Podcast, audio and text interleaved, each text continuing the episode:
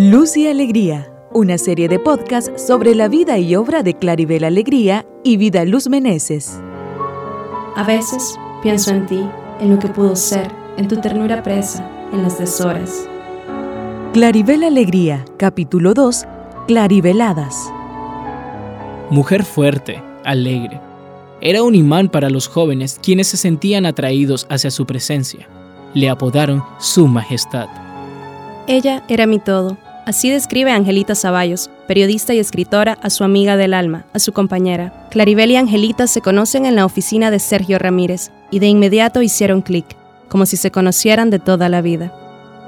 Este otro para mi Angelita, que siempre estará unida a vos y a mí por el 13 de septiembre. Ese es el día de mi cumpleaños. Ella decidió que ese era el hombre de su vida, el 13 de septiembre. Claribel Alegría contó para el Hilo Azul, en una ocasión un periodista norteamericano entrevistó a su esposo en Managua y le dijo, su mujer es de aquí, entendemos muy bien que ella le guste vivir aquí, pero usted, ¿que es norteamericano? Y Vod respondió, Claribel son mis raíces. El gato negro, como le decía Claribel a su único hijo varón, Eric Flacol Alegría, narra un episodio de sus famosas claribeladas. Ella, ella tenía lo que Eduardo Galeano llamaba claribeladas, ¿no? Claribeladas, es decir, que metía la pata a cada rato. Entonces, una vez, bueno, esto no es un recuerdo, es algo que ella me contó. Yo nací en Chile, entonces cuando ella estaba en Chile, era muy amiga de, de Tito Monterroso, un escritor guatemalteco. Entonces, este, iban paseando por las calles de Santiago y mi madre ve en grandes, grandes letras del otro lado de la calle pasaje a Marsella. Y entonces le dice a Tito, espérame, espérame un minuto, ya, ya regreso. Y se cruza la calle corriendo y entonces va a la taquilla y dice, ¿y cuánto es? Y le dicen, suponete, no sé, 6 dólares. Y dice, ida y vuelta. Y era, era la película, Pasaje a Marsella. Ella creía que era un barco que la iba a llevar a Marsella. Leía de forma diaria, asidua lectora. Organiza a sus favoritos de prosa como Proust, Cervantes, Rulfo, mientras que a sus poetas San Juan de la Cruz, Manrique, Pessoa, Vallejo y Rilke. De este último siempre leyó y releyó Cartas a un joven poeta, libro que recomendaba y citaba como una de sus primeras inspiraciones para dedicarse a la poesía. El gato negro recuerda con mucho cariño a su madre. De ella dice que tenía una gran imaginación. Hablaban diario por Skype cuando se alejaban y siempre compartían un roncito en las noches. Con mi madre siempre nos poníamos a comparar quién había estado en más países. No contábamos país si no habías estado dormido ahí tres noches, ¿no? Porque solo pasar no, sino que haber ido a comer en la calle y esas cosas. Entonces eso lo hacíamos mucho. Y ella tenía, tenía 59 países yo creo que tengo 61. La siguiente historia con aspectos inverosímiles, pero muy ciertos, contada por la poeta Cristian Santos, demuestra de una manera encantadora la personalidad de Claribel Alegría. Un día estoy sentada pues, leyendo a las mujeres escritoras, ¿verdad?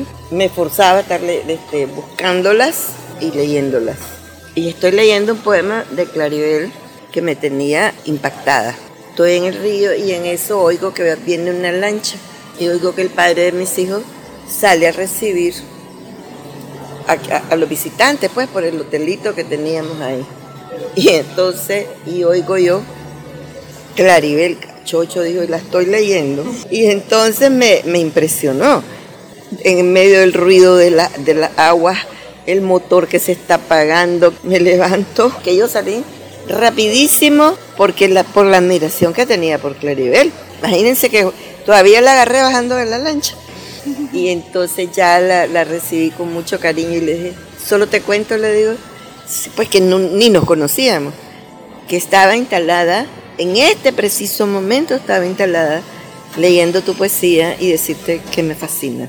Entonces me dio un gran abrazo. Nos abrazamos como que nos hubiéramos conocido de hace de toda la vida. Así fue de la ternura y todo muy muy impresionante, muy lindo. La personalidad de Claribel era el alma de la fiesta. Las personas llegaban a su casa, a escucharla hablar. Eric, el gato negro, cuenta qué le gustaría que supieran de su viejita, apodo que le puso a su madre.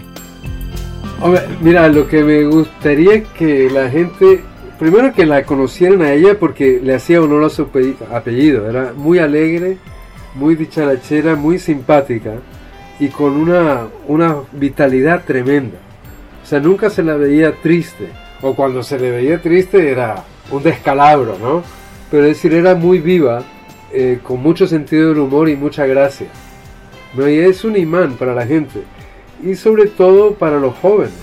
Los jóvenes llegaban a visitarla a cada rato, ¿no? Y para ellos siempre estaba la, la puerta abierta, y se animaba mucho con los jóvenes. La relación entre Bot y Claribel era la relación perfecta en palabras de Vida Luz Meneses. Ni la muerte de Bot en 1995 permitió que los sentimientos se evadieran. Te voy a dar una anécdota que ella me contó y me contó también el gato negro, que estaban los dos al lado de Bot. Bot se está muriendo, entonces, pero no se quiere ir nunca. Entonces le, le dice, Erika, viejo, ¿Por qué no te querés morir? ¿No querés dejar sola a la vieja? Le dice, porque él era de pocas palabras. No te preocupes, viejo, yo la voy a cuidar.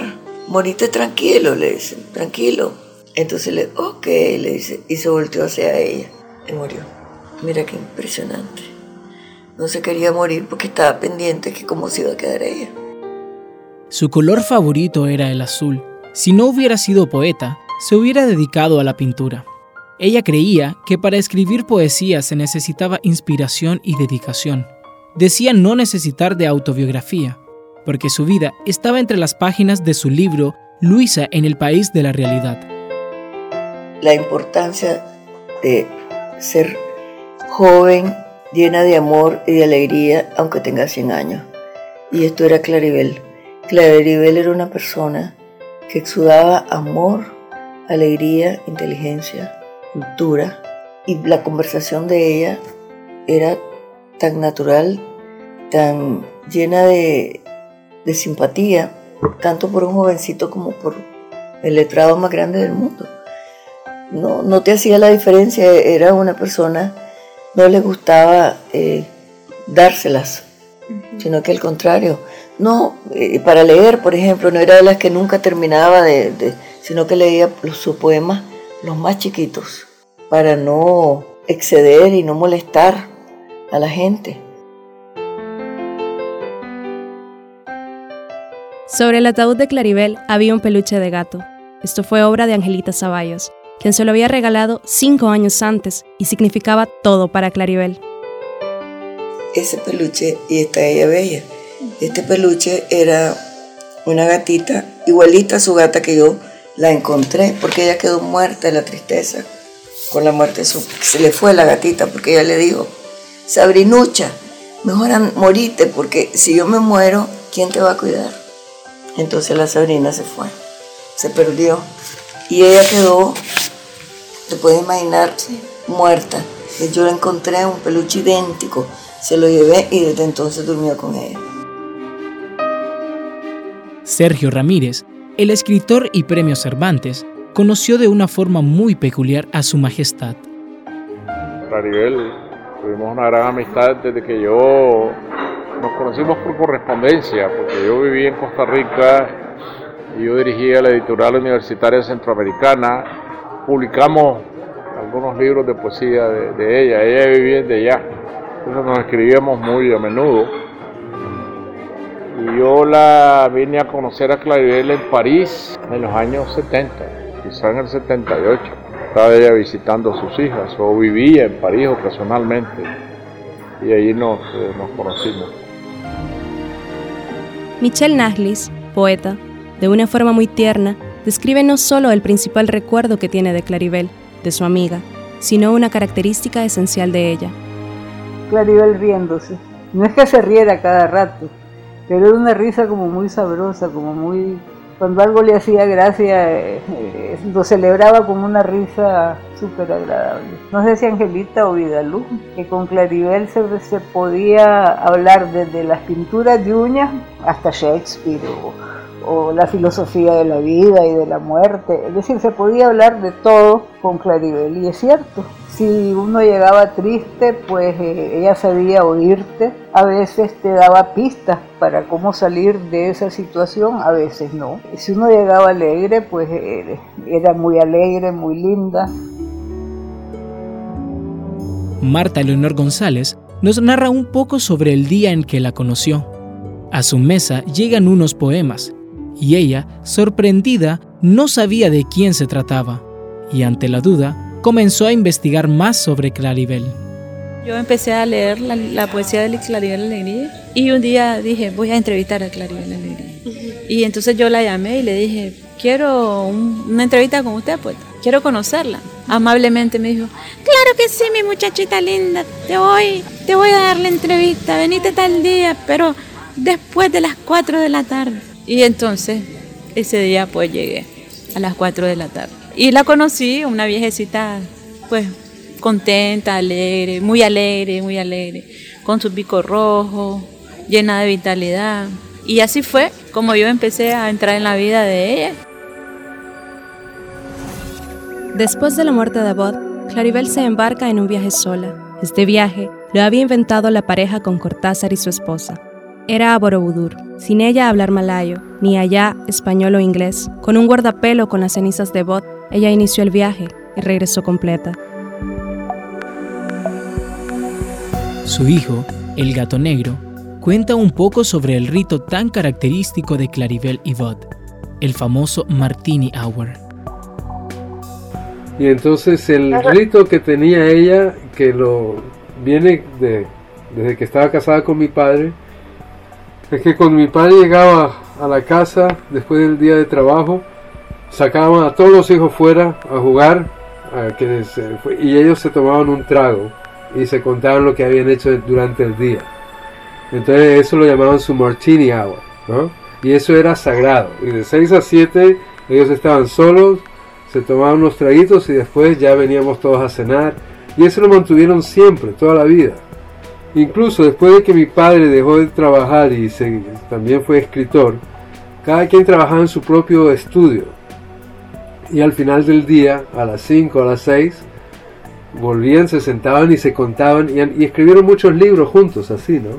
Entonces era un rito sagrado, el Martini. Querida por amigos e hijos, admirada por cientos, de imaginación única y actuar sin igual. Su nombre contenía su personalidad, Claribel impregnó la vida de muchas personas de alegría, de claribeladas.